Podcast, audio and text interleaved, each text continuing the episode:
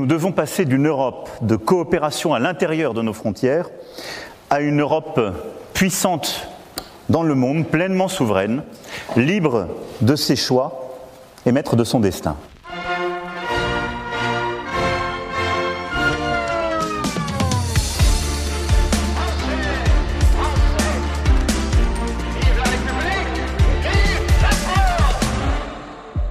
Am 1. Januar übernimmt Frankreich für sechs Monate die Führung in Europa. Emmanuel Macron hat für diese EU-Ratspräsidentschaft eine lange Liste mit Projekten vorgelegt. Die Ambitionen des Präsidenten sind groß. Wir müssen uns von einem Europa, das innerhalb seiner Grenzen zusammenarbeitet, entwickeln zu einem Europa, das stark in der Welt ist, voll souverän, unabhängig in seinen Entscheidungen und Meister seines Schicksals. Und damit herzlich willkommen zu Folge 4 von Frankophil, dem Frankreich-Podcast mit Andreas Noll am Mikrofon.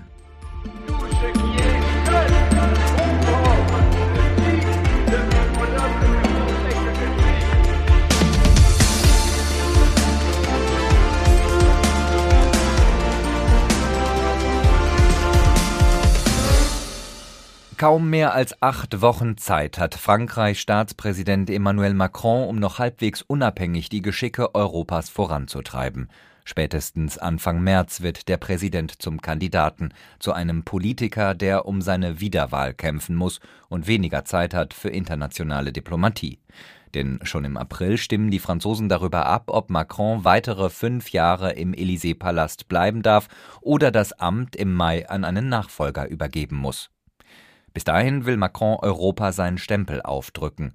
Eine ganze Liste von Projekten hat der Präsident gerade der Öffentlichkeit präsentiert. Das Schengener Abkommen soll reformiert werden, die Kontrollen an den Außengrenzen verstärkt. Die EU soll unter französischer Präsidentschaft unabhängiger werden und ihre Verteidigungsanstrengungen ausbauen. Macron will auch die Beziehungen zu Afrika zu einem Schwerpunkt machen, im Klimaschutz vorankommen und eine Richtlinie für Mindestlöhne in der EU vorantreiben. Auch einen europäischen Zivildienst hat er in die Diskussion gebracht. Und dann soll die französische Präsidentschaft, so verspricht Emmanuel Macron, auch noch ein großer Moment für den europäischen Humanismus werden. Eine Zeit der Mobilisierung für das Europa, so Macron, das ich das menschliche Europa nenne. Et voilà pourquoi, au-delà des priorités que je viens de présenter, je veux que nous puissions faire de cette présidence française un grand moment d'humanisme européen. Un temps de mobilisation pour ce que j'appelle cette Europe humaine. An vielen Fronten möchte Frankreichs Staatspräsident Emmanuel Macron Europa in den kommenden Monaten voranbringen. Und über diese besondere Ratspräsidentschaft wollen wir heute sprechen mit der Politikwissenschaftlerin Claire de Mismet und dem früheren deutschen Diplomaten Hans-Dieter Heumann. Claire de Mesmet war viele Jahre Leiterin des Frankreich-Programms der Deutschen Gesellschaft für Auswärtige Politik in Berlin und arbeitet nun als Wissenschaftlerin für das Centre Marc Bloch in Berlin. Hallo nach Berlin, Claire. Hallo. Der ehemalige Diplomat Hans-Dieter Heumann war unter anderem früher politischer Gesandter an der deutschen Botschaft in Paris und später Präsident der Bundesakademie für Sicherheitspolitik. BAX heißt die. Auch zu Ihnen. Hallo, Herr Heumann. Grüß Sie. Claire, bevor wir uns inhaltlich mit dieser Ratspräsidentschaft auseinandersetzen, lass uns kurz über die Lage in Frankreich sprechen. Schon jetzt ist die französische Politik im Wahlkampfmodus. Spätestens Ende Februar kann man, glaube ich, sagen, beginnt dann die ganz heiße Phase für die Wahlen, die ja im Anfang April stattfinden werden. In diese ganz heiße Phase muss dann auch äh, Emmanuel Macron einsteigen, der sich noch nicht offiziell erklärt hat, ob er denn kandidiert, aber alle rechnen damit. Kann so eine Ratspräsidentschaft dann überhaupt normal arbeiten aus deiner Sicht? Ja, das ist eine gute Frage. Und auf jeden Fall wird Innenpolitik eine, eine Rolle spielen. Ich meine, es geht für Emmanuel Macron darum, auch die, die Kohärenz von seinem Profil zu, zu betonen.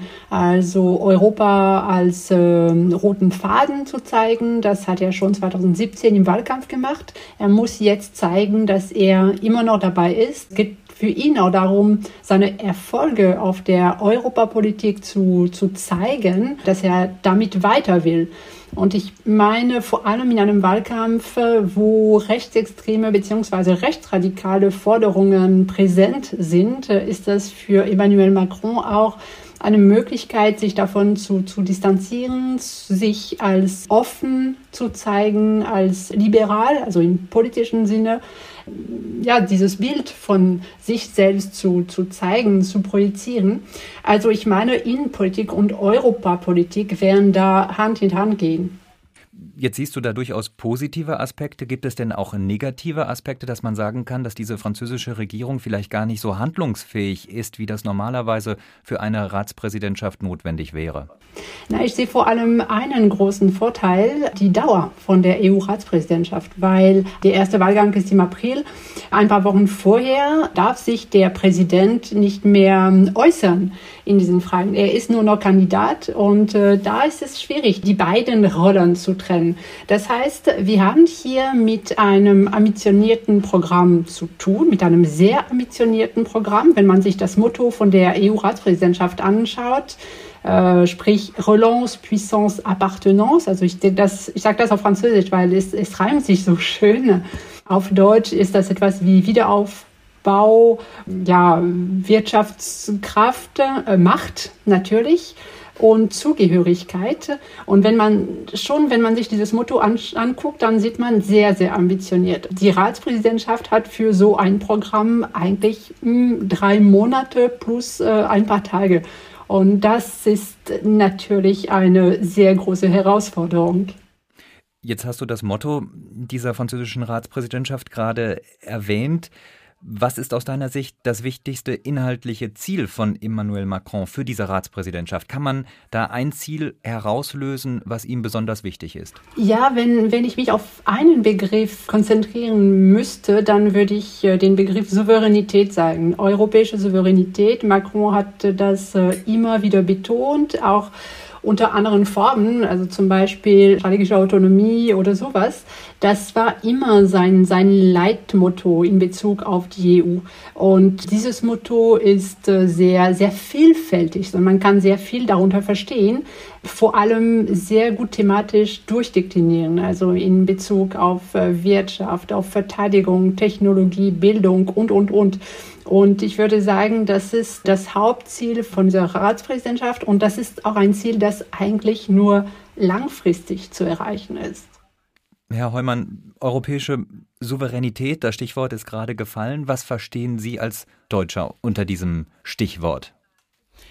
Also Deutschland ist ja seit mehreren Jahren, seit 2017, seit der Rede Präsident Macrons äh, an der Sorbonne mit diesem Begriff konfrontiert, hat zuerst nicht richtig reagiert, aber inzwischen doch sich diesen Begriff zum Teil jetzt bis jetzt sogar zu eigen gemacht. Und äh, wenn Sie jetzt das Programm der Koalition, den Vertrag lesen, dann finden Sie solche Begriffe sogar wie ein starkes, souveränes Europa, sogar am Anfang äh, des außenpolitischen Teils der Begriff des europäischen Bundesstaats. Also hier hat sich Deutschland nach einer Zeit einer gewissen Ratlosigkeit mit diesem Begriff doch sehr angenähert. Sie sagen angenähert. Was verstehen wir darunter? Wie weit wollen wir da gehen bei der europäischen Souveränität? Wollen wir genauso weit gehen, wie Macron es definiert hat in seiner Sorbonne-Rede 2017? Also ich glaube, wenn Sie den Begriff ersetzen durch Handlungsfähigkeit Europas, das ist hier ein Begriff, der in Deutschland immer häufiger austaucht, dann gibt es eigentlich kaum mehr Probleme. Es gibt eine starke Konvergenz. Wenn ich also das Programm von Macron äh, für die Prioritäten der Präsidentschaft vom 9. Dezember nehme, das ja im Grunde zwei große Achsen, wie er das nennt, hat, nämlich einmal ein souveränes Europa und das zweite ein neues Wachstumsmodell, was im Grunde nichts anderes ist als äh, die Frage der Investitionen in die, in die Zukunft, dann haben Sie eine starke Annäherung. Souveränität im Bereich der Verteidigungspolitik, das gehört ja zur ersten Achse. Ähm, da gibt es eigentlich äh, kaum mehr äh, Divergenzen. Der strategische Kompass, der nächsten März, übrigens eine kurze Bemerkung zur Frage, wie weit die Wahlen die Präsidentschaft ähm, beeinträchtigen, erinnere ich daran, dass so gut geplant wurde, dass die wichtigsten Gipfel dieser EU-Präsidentschaft, nämlich zur Verteidigungspolitik bzw. zum strategischen Kompass, zu Afrika und zum Indo-Pazifik alle bis Mitte März stattfinden, also vor den Wahlen. Das ist ja ganz gut geplant.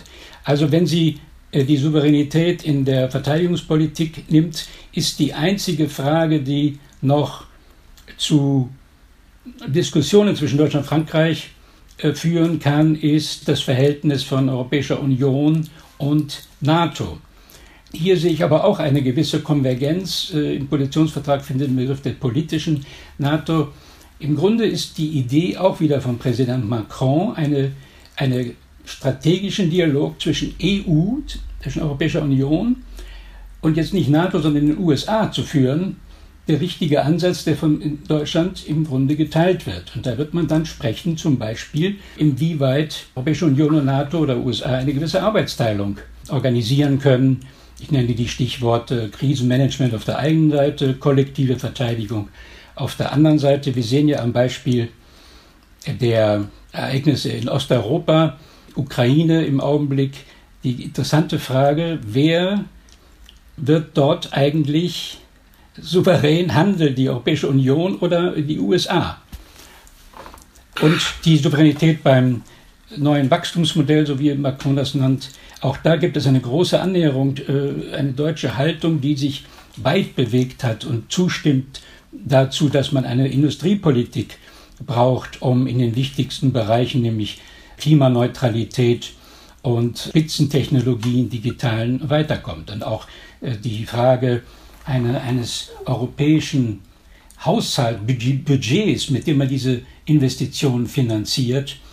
Äh, hier erinnere ich an das Beispiel des Wiederaufbaufonds, der äh, zuerst auf große Skepsis in Deutschland bestoßen ist, dann aber von dem jetzigen Bundeskanzler, damaligen Finanzminister und dem französischen Bruno Le Maire auf den Weg gebracht wurde. Also hier sehe ich sehr viel Konvergenz, gerade zu den Bereichen, die man alle unter Souveränität Europas fassen kann. Jetzt haben Sie gerade, Herr Heumann, viele Projekte aufgezählt. Sie haben in Ihrer Laufbahn als Diplomat viele Ratspräsidentschaften begleitet und bei jeder Ratspräsidentschaft steht zu Beginn eine wirklich sehr lange Liste von großen Projekten.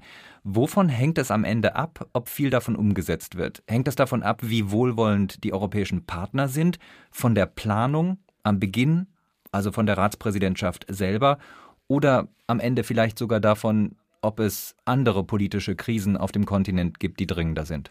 Ja, Sie haben drei Bereiche genannt. Also Sie können davon ausgehen, dass geplant wird immer und auch eigentlich ziemlich gut.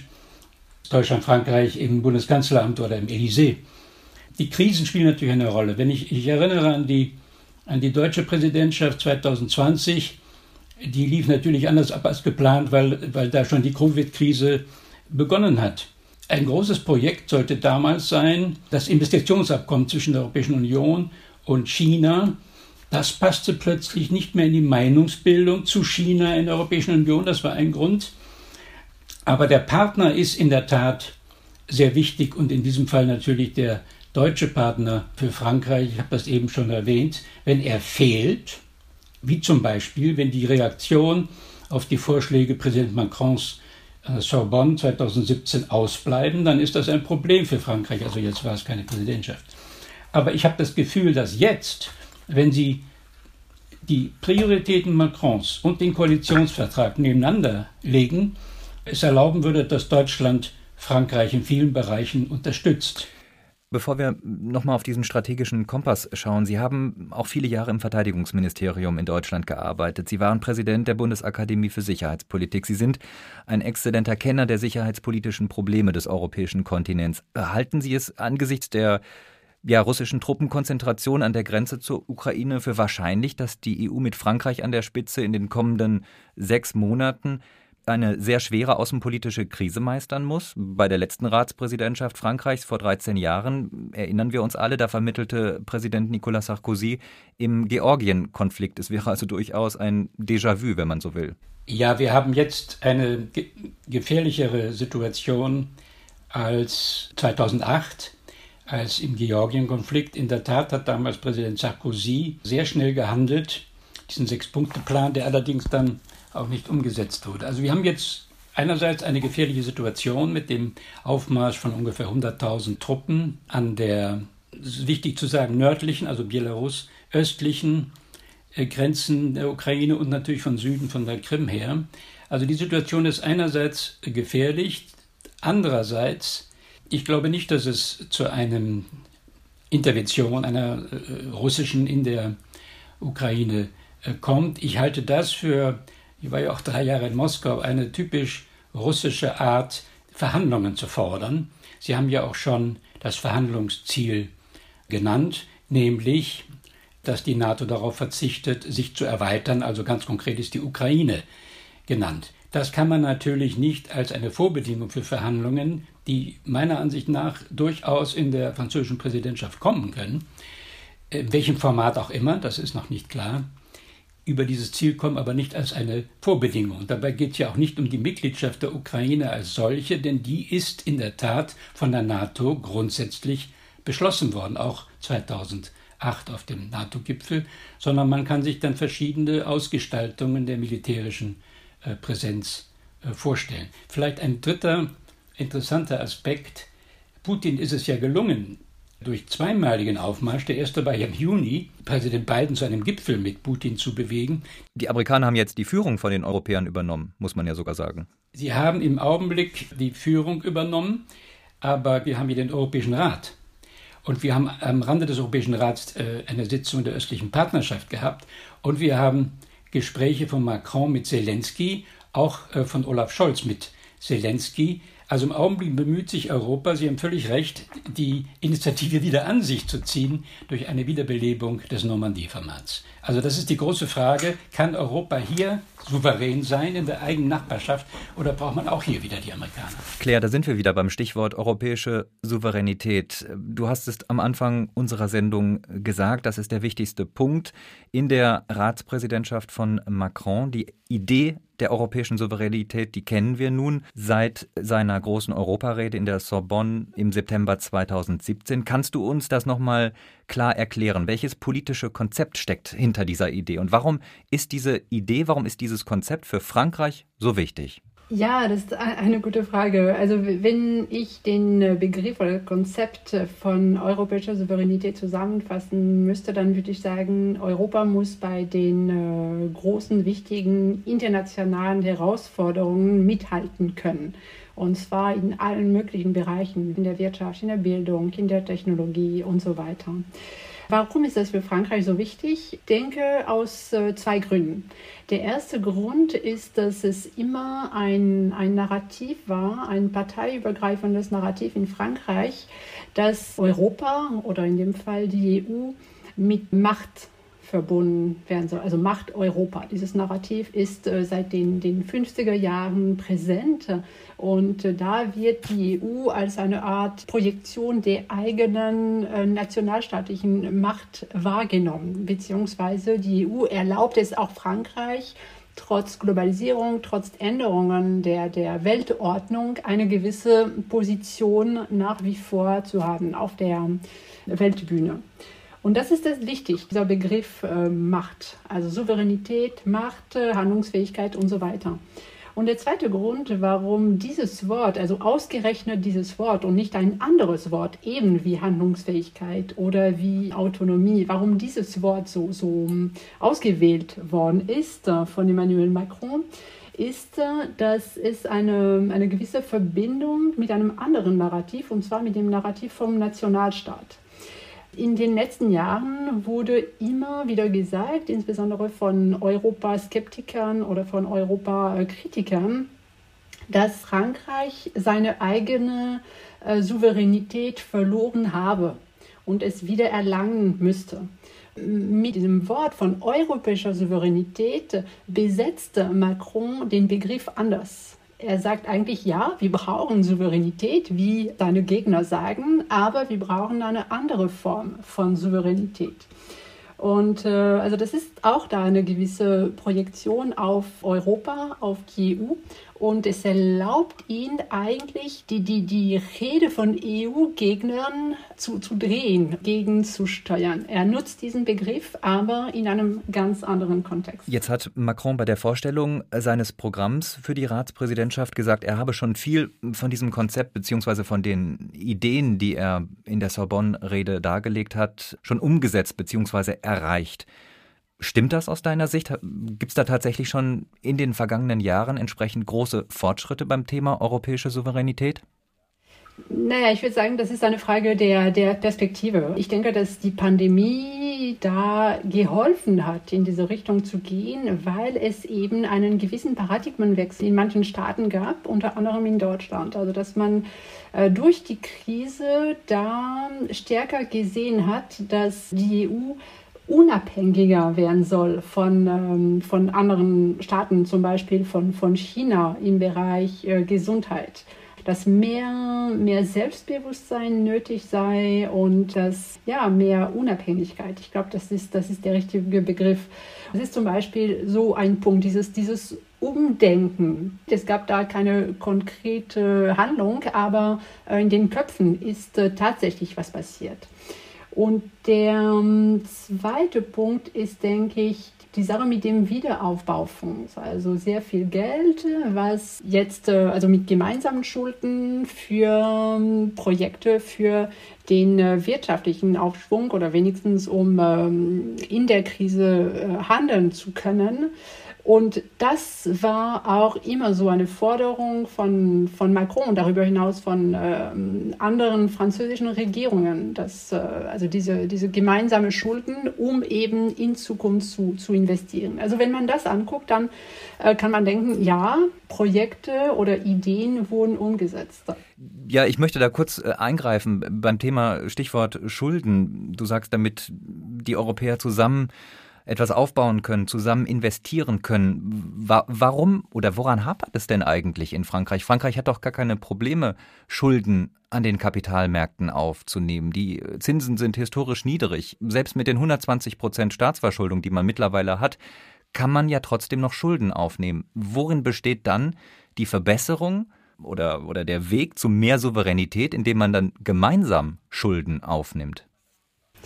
Der Blick darf nicht nur auf Frankreich liegen, sondern auf die gesamte EU. In dieser, in dieser Diskussion über, über Schulden für entweder die, die Eurozone oder für die gesamte EU war Frankreich immer schon eine Art Sprecher von Südeuropa. Was du, du sagst von Frankreich gilt ja nicht für Länder wie Italien oder, oder Spanien, noch schlimmer natürlich Griechenland. Und die Idee ist, da gemeinsam, also gemeinsame Schulden, das heißt, die Zinsen sind für eben diese Länder in Südeuropa viel, viel niedriger, als würden sie da allein handeln, weil sie auch äh, von den, den, den Noten auf den äh, Märkten, auf den Finanzmärkten von anderen Ländern, die ähm, weniger verschuldet sind. Also das heißt, das ist diese Kraft durch das gemeinsame, durch eine gemeinsame Handlung. Aber das ist auch ein Punkt.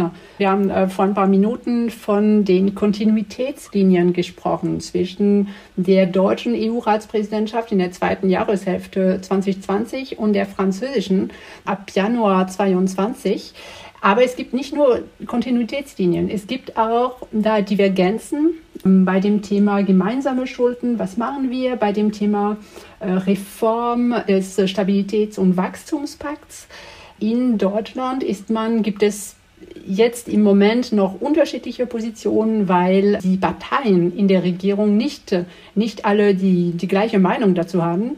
Es gibt eine Konvergenz, ja, das stimmt, ähm, in, ähm, in manchen Themen, in vielen Themen. Es gibt auch den Willen, äh, zwischen Deutschland und Frankreich da gemeinsam zu arbeiten und, ähm, und diese Zusammenarbeit hat zwischen beiden Ratspräsidentschaften stattgefunden und war gut und solide, aber es gibt auch Punkte, wo man sich nicht unbedingt äh, automatisch einig ist. Herr Heumann, äh, Claire hat jetzt gerade erklärt, warum Frankreich an diesen gemeinsamen Schulden so hängt. Das war tatsächlich ein großes deutsch-französisches Projekt in den vergangenen Jahren in dieser Corona-Pandemie, diese gemeinsame Schuldenaufnahme, dieser Wiederaufbaufonds. Welche Interessen hat Deutschland in diesem Projekt? Jahrelang waren wir ja kritisch, was diesen Punkt anbelangt. Sehr richtig. Es gab äh, erhebliche Divergenzen, aber Tatsache ist, dass Bruno Le Maire und Olaf Scholz als Finanzminister letzten Endes gegen Widerstand von Niederlanden und anderen dann doch äh, diesen Fonds durchgebracht haben. Ich, ich finde, es ist ein, eine historische Zäsur. Zum ersten Mal kann die Kommission, also die Europäische Union selbst, Kapital auf den Kapitalmärkten aufnehmen. Und zwar, das hat der Claire auch gerade gesagt, zu besseren Bedingungen als einzelne Staaten das können. Das ist die Handlungsfähigkeit. Also da hat man an einem Strang gezogen. Der Stabilitäts- und Wachstumspakt wurde auch gerade richtigerweise in diesen Zusammenhang gestellt. Da gab es eine klare Divergenz zwischen Deutschland und Frankreich, die auch kleiner wird jetzt, nämlich äh, Deutschland hat die Stabilität betont und Frankreich das Wachstum.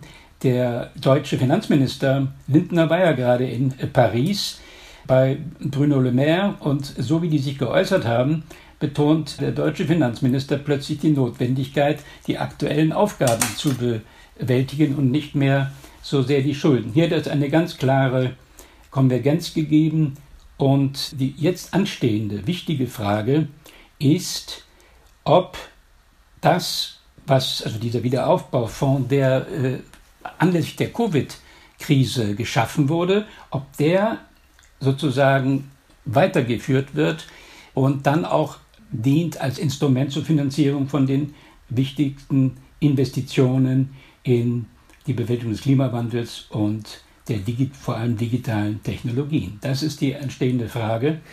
Glauben Sie denn, dass der Staat dafür der geeignete Partner ist, um diese Zukunftsinvestitionen zu definieren und an, dann am Ende zu finanzieren? Eigentlich hat man uns doch jahrelang erzählt, dass das die freie Wirtschaft selbst machen muss.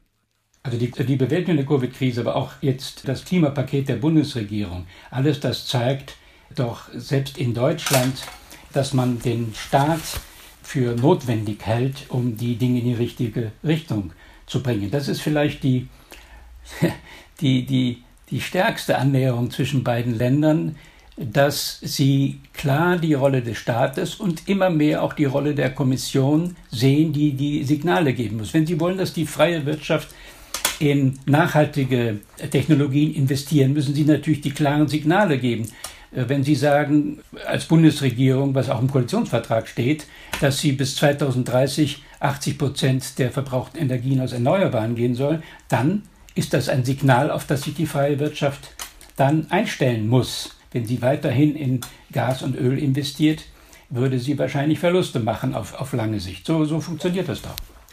Kommen wir nochmal zurück auf das äh, Projekt der EU-Ratspräsidentschaft. Claire hat gerade beim Stichwort europäische Souveränität auch China genannt als äh, mögliches Ziel von einer europäischen Souveränität, dass wir unabhängiger von China, von chinesischen Produkten möglicherweise auch werden müssen. Hat es Sie in diesem Zusammenhang gewundert, dass China bei der Präsentation der EU-Ratspräsidentschaft von Präsident äh, Macron im Grunde genommen kein Thema war?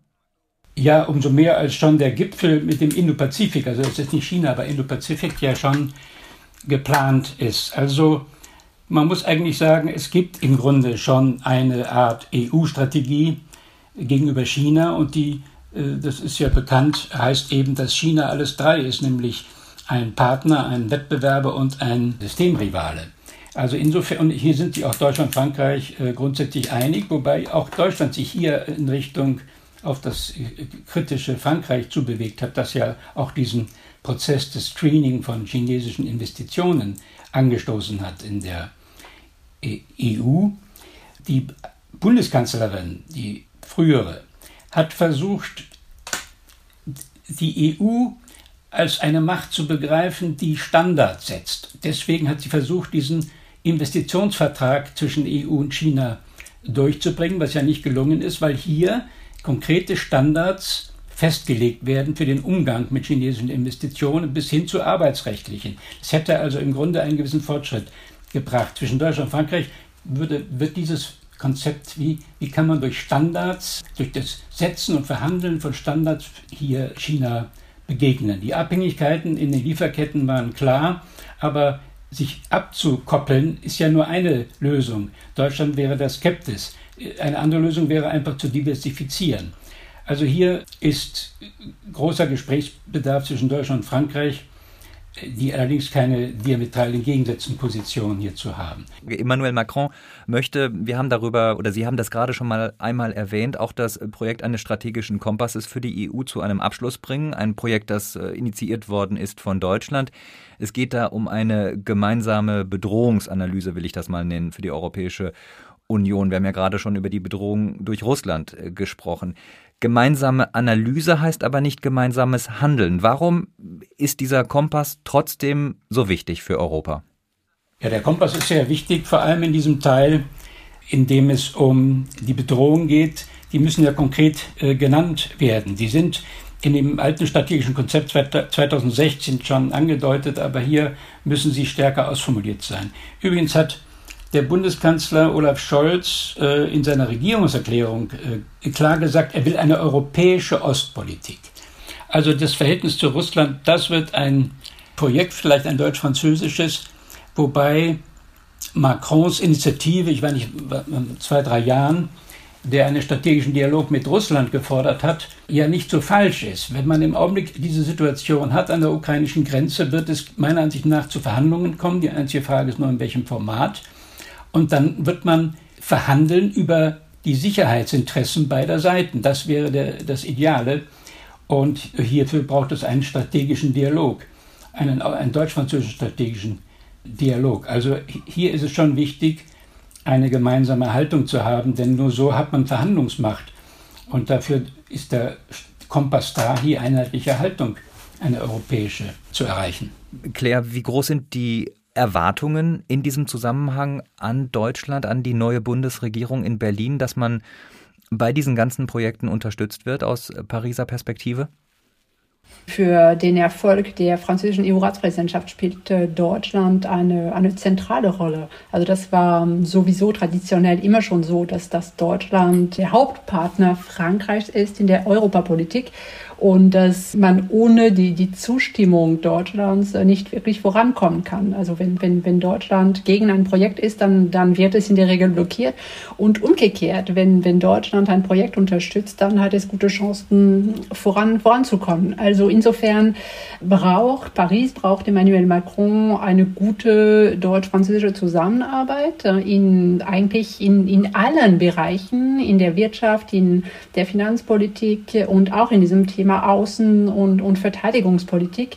Und äh, was den strategischen Kompass angeht, das ist ein Instrument, das wirklich fehlte in den letzten Jahren, weil wir haben immer wieder darüber gesprochen, wie wir handeln können, wie wir handeln sollten in der Außenpolitik, aber es fehlte der Schritt vorher. Und zwar, ja, was, was, was sind die Bedrohungen, was sind die Probleme? Und ohne diese, diese gemeinsame Analyse, dann ist das, ist das verfrüht, über ein gemeinsames Handeln zu, zu reden. Also insofern, das ist ein wichtiger Schritt.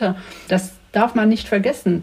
Wir haben unterschiedliche außenpolitische Kulturen in der EU manchmal sogar sehr unterschiedliche. Um eine Annäherung zu, äh, zu, zu bekommen, dann braucht es Zeit. Also deswegen ist es wichtig, dass wir dieses Instrument haben und dass wir es auch nutzen in den nächsten äh, Jahren und nicht nur wegen der französischen EU-Ratspräsidentschaft. Du sagst, wir haben ganz unterschiedliche außenpolitische Kulturen in Europa. Wenn wir da mal Deutschland und Frankreich nehmen und dann noch die USA dazu packen, dann wird das ja sehr deutlich. Deutschland hat ein ganz anderes Verhältnis und eine ganz andere Strategie im Hinblick auf die USA als zum Beispiel Frankreich. Glaubst du, da ist auch mittlerweile viel Annäherung möglich und ist da Annäherung schon auf dem Weg? Mm, ja, ich denke, es, es, es gab in den letzten Jahren eine, eine Annäherung. Also das hat schon äh, damit angefangen, dass, dass Frankreich eine andere NATO-Politik hatte und das ist äh, nicht nur unter Emmanuel Macron der Fall. Also es gab diese Annäherung, aber trotzdem ähm, ist der, der Anspruch auf französischer Seite ein anderer in Bezug auf die USA. In Paris sehnt man sich nach wie vor nach dieser ähm, Unabhängigkeit oder, das ist vielleicht richtiger, nach einer größeren Unabhängigkeit gegenüber den, den USA. Also der Wunsch ist da, dass die EU in der Lage ist, einfach ernst genommen zu werden, ohne unbedingt, dass der große amerikanische Bruder da ist und immer an, an der Seite von den, von den Europäern.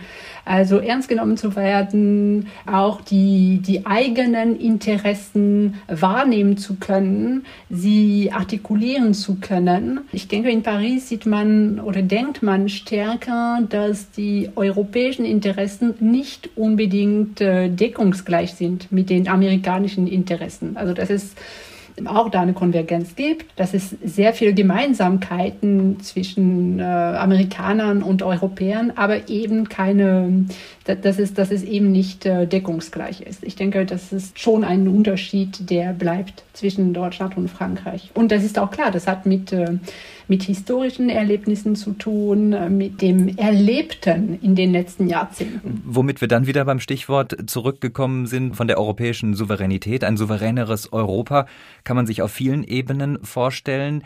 Nun war bei der Präsentation der Ratspräsidentschaft durch Macron auch die Reform des Schengener Abkommens ein wichtiges Thema. Auch das soll ein Schwerpunkt sein. Warum ist das Thema für Macron gerade so wichtig?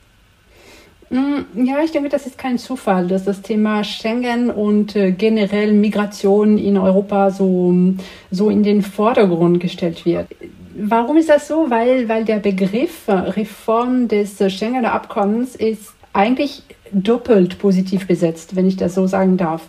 Erstens geht es darum, die, die Außengrenzen zu stärken, die Außengrenzen der EU sicher zu machen. Also das, das hat mit ähm, Kontrolle zu, zu tun, Kontrolle über die eigenen Grenzen. Das heißt, das Narrativ ist auch positiv. Es geht darum, die Kontrolle wieder zu erlangen, also statt Angst vor unkontrollierten Migrationsbewegungen, dann wieder diese Handlungsfähigkeit in den, in den Vordergrund zu stellen. Und der zweite Grund, warum äh, der Begriff der Reform vom Schengener Abkommen so positiv besetzt ist, ist auch, dass es mit, mit Mobilität zu tun hat, also mit der Freizügigkeit innerhalb der EU. Also einerseits Kontrolle und äh, wir, ähm, wir schützen uns, uns, also da ist der Begriff Schutz Europa auch im Spiel, auch ein wichtiges Narrativ im ähm, Europa-Denken in Frankreich seit, seit Jahrzehnten. Nicht nur Macht Europa, sondern auch Schutz Europa. Und zum anderen äh, Freiheit, äh, Mobilität und in Pandemiezeiten träumen wir alle, alle davon, uns äh, wieder frei bewegen zu können. Und, äh, das ist auch für Emmanuel Macron, für sein Team, das ist auch eine Möglichkeit, sich da in dieser Debatte über Migration zu positionieren. Also man darf nicht vergessen, das habe ich vor, am Anfang gesagt, äh, rechtsextreme und rechtsradikale Stimmen sind unterwegs in diesem Wahlkampf. Emmanuel Macron muss sich auch da positionieren und seine Reaktion ist äh, eine europäische Reaktion. Und äh, insofern gibt es wirklich diese, diese Kohärenz in seinem, in seinem Profil als Europäer, als Pro-Europäer. Herr Heumann, äh, eine Ratspräsidentschaft, die lebt ja auch von klaren Botschaften, von einem Erwartungsmanagement. Frankreich will nun ein grüneres Europa, ein digitaleres Europa, ein sozialeres Europa und ein menschlicheres Europa. Wie groß ist am Ende die Gefahr, dass Berlin und Paris beim grüneren Europa, Stichwort Atomkraft, schon in dieser Präsidentschaft heftig aneinander geraten? Darf ich kurz noch zum wirklich zentralen Frage Verhältnis Europa und USA. Ich finde es richtig, dass grundlegende Unterschiede bleiben werden, aber würde gerne doch anfügen, was für ein Wandel die deutsche Haltung durchgemacht hat. Es war ja schon die frühere Bundeskanzlerin, die gesagt hat, äh, die Zeiten sind vorbei, wo man sich auf die USA verlassen kann. Präsident Biden wurde als ein äh, Präsident mit einem ganz anderen Stil gesehen und dann war nicht nur Frankreich, sondern letzten Endes auch Deutschland doch äh, sehr erstaunt über die Gründung dieses AUKUS-Paktes unter mit Australien. Mit Australien und Großbritannien. Also die deutsche Haltung hat jedoch einen, einen großen Wandel durchgemacht. Aber natürlich hat uns der Abzug aus Afghanistan wieder daran erinnert, an zwei Dinge. Einmal, dass äh, Amerika alleine vorgeht, aber zweitens auch, dass wir äh, die Europäische Union nicht in der Lage war, die Rückführung von Afghanen über den Flughafen abzuwickeln. Also diese Diskussion ist im Gang und gerade die deutsche Haltung wendet sich. Ja, jetzt aber zu Ihrem grünen Europa. Also wenn Sie den Koalitionsvertrag lesen, dann gibt es ein, ein wirklich geballtes grünes Europa von deutscher Seite, wie, wie zum Beispiel mit diesem erstaunlichen Ziel, dass man bis 2030, das sind ja nicht mehr so viele Jahre, 80 Prozent des Energieverbrauchs erneuerbaren Energien. Also hier sind sich Deutschland und Frankreich doch einig. Aber jetzt die Atomkraft, natürlich sind wir hier unterschiedlicher Meinung.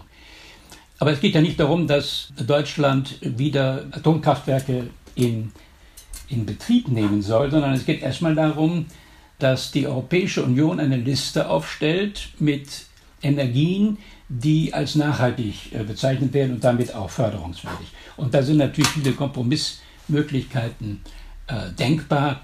Es geht nicht um eine Änderung der deutschen nationalen Atompolitik, obwohl es in der neuen Regierung hier ja unterschiedliche Meinungen gibt. Ich glaube, für den Bundeskanzler, für den sozialdemokratischen wäre auch eine Wiederaufnahme in bestimmten Maße der Atomkraft eigentlich kein großes Problem, für die FDP sowieso nicht. Es ist also nur der allerdings zuständige grüne Minister, also der der Wirtschaft und Energie zuständig ist, der hier das blockieren würde. In der Tat. Aber es geht jetzt um diesen EU-Prozess und da kann man viele Kompromisse auch finden. Claire, an dich die Frage, warum möchte Paris unbedingt der Atomkraft diesen nachhaltigen grünen Anstrich geben? Geht es um Geld aus Brüssel oder geht es um positives Lobbying, damit bei einer möglichen Renaissance die EU-Partner ihre Kraftwerke in Frankreich bestellen? Ich denke, es geht zuerst einmal um eine Grundüberzeugung, also um die Grundüberzeugung, dass Atomkraft ein geeignetes Mittel sei in der Klimapolitik. Das ist das, das Erste. Dann geht es natürlich auch um, ja, um Lobbyarbeit oder um eine, eine gewisse Positionierung in dieser Diskussion. Mit einer solchen Forderung will man auch zeigen, dass Frankreich Vorreiter ist in der Umsetzung des Green Deals der im Juli dieses Jahr vorgestellt worden ist, also mit dem Ziel, ähm, die Klimaneutralität bis 2030 zu erreichen. Und äh, also dazu gehört zum Beispiel ein Mechanismus wie CO2-Grenzabgaben für Importe in die EU, aber aus französischer Sicht eben auch Atomkraft. Also das, das sieht man in Paris oder im, im Rest auch des Landes als eine Art äh, Package im guten äh, Neudeutsch. Dazu kommt auch noch, dass es darum geht, französische Technologie zu promoten oder aufzuwerten, also zu zeigen, Kernenergie sei ein, ein Flaggschiff der französischen Industrie, sie als grün zu, zu verkaufen oder sie darzustellen. Das ist auch Marketing und wenn alles gut geht, dann äh, führt es zu Export. Claire, ganz am Ende dieser Sendung müssen wir nochmal über die ganz große Reform Europas sprechen. Vor einem Dreivierteljahr hat die Konferenz zur Zukunft Europas begonnen. Ein Projekt, das unter anderem auch auf Präsident Macron zurückgeht, der mit Bürgerkonferenzen auf die Gelbwesten-Proteste in seinem Land reagiert hatte. Doch anders als bei diesen Bürgerkonferenzen, die damals wirklich die ganze Gesellschaft mobilisiert haben, sogar in, in, in Deutschland gab es in den Institut Français Debatten darüber, hört man von diesen Europakonferenzen seit Monaten, zumindest so in der Öffentlichkeit praktisch nichts. Welche Bedeutung hat dieses Projekt, was Macron wohl vor einiger Zeit ja noch sehr wichtig war, überhaupt noch für Paris und die Ratspräsidentschaft? Ja, also ursprünglich sollte die Konferenz zur Zukunft Europas eine wichtige Rolle spielen für die französische EU-Ratspräsidentschaft, weil das hatte mit Konsultationen zu tun von Bürgerinnen und Bürgern, damit sie sich Gehör verschaffen, ein Mitspracherecht haben. Also es geht darum, Demokratie zu stärken, Beteiligung und so weiter. Das heißt, sehr positiv als Signal. Und die Ergebnisse sollten im Kontext der EU-Ratspräsidentschaft vorgestellt werden. Alles perfekt, so, so durchgeplant. Das Problem ist, dass die Pandemie da einen Strich durch die Rechnung gemacht hat, weil äh, die Ergebnisse werden eben während der Ratspräsidentschaft nicht vorgestellt werden können. Die Konferenz hat äh, später als geplant angefangen. Dazu kommt, dass äh, der Plan nicht wirklich klar ist. Was macht man aus den Ergebnissen zum Beispiel? Also ich gehe davon aus, dass man ähm, da Zwischenergebnisse präsentiert. Also das ist eine Art Minimallösung. Ja, also die Konferenz zur Zukunft Europas ist äh, wirklich eine schöne Idee, äh, aber ähm, wie man im Französischen sagt, ähm, ich weiß nicht, ob es den, den Ausdruck auf Deutsch gibt, der Berg hat eine Maus geboren. Ich erwarte am Ende eher eine Maus. Also es kann vielleicht eine hübsche, hübsche kleine Maus sein, aber ähm, eben kein, kein Berg. Und damit geht die Folge 4 unseres Frankreich-Podcast Frankophil zu Ende. Vielen Dank Claire de Mismet, Politikwissenschaftlerin am Centre Marc Bloch in Berlin und Hans-Dieter Heumann, früher Diplomat und langjähriger Leiter der Bundesakademie für Sicherheitspolitik. In den vergangenen 45 Minuten haben wir auf eine ambitionierte französische Ratspräsidentschaft geblickt, eingeordnet und analysiert. Die Ratspräsidentschaft bleibt natürlich auch in den kommenden Wochen und Monaten ein wichtiges Thema in diesem Podcast, der in Zusammenarbeit mit Landry Charrier vom CIRIS der Pariser Sorbonne-Universität entsteht. Danke für euer Interesse, schöne Feiertage und einen guten Rutsch. Am Mikrofon war Andreas Noll.